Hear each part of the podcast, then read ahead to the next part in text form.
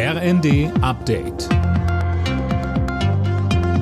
Stündlich neu. Auf den Punkt informiert. Ich bin Daniel Stuckenberg. Guten Tag.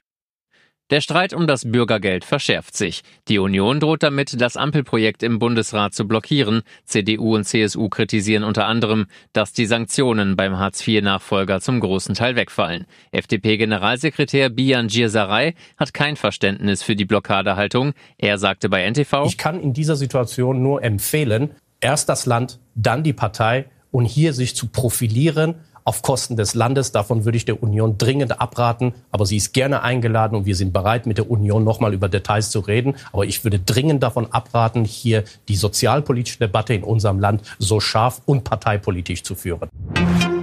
Staats- und Regierungschefs aus aller Welt beglückwünschen Lula da Silva zu seinem Sieg bei der Präsidentschaftswahl in Brasilien. Unter anderem haben US-Präsident Biden und Bundeskanzler Scholz gratuliert. Lula hatte sich in der Stichwahl hauchdünn gegen Amtsinhaber Bolsonaro durchgesetzt.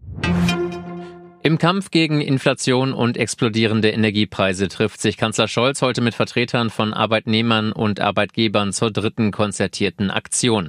Kurz vorher will die Expertenkommission Gas und Wärme ihren finalen Bericht übergeben, Dirk Justus. Ja, genau, die Gaskommission war ja bei der letzten konzertierten Aktion vergangenen Monat eingesetzt worden. Sie sollte im Auftrag der Regierung Vorschläge erarbeiten, um Haushalte und Unternehmen zu entlasten. Demnach sollen Gaskunden im Dezember mit einer Einmalzahlung entlastet werden bis dann im März die Gaspreisbremse greift. Laut Handelsblatt will die Kommission für Unternehmen zudem schärfere Regeln. Sie sollen nur dann Entlastungen bekommen, wenn sie ihre Standorte in Deutschland erhalten, heißt es.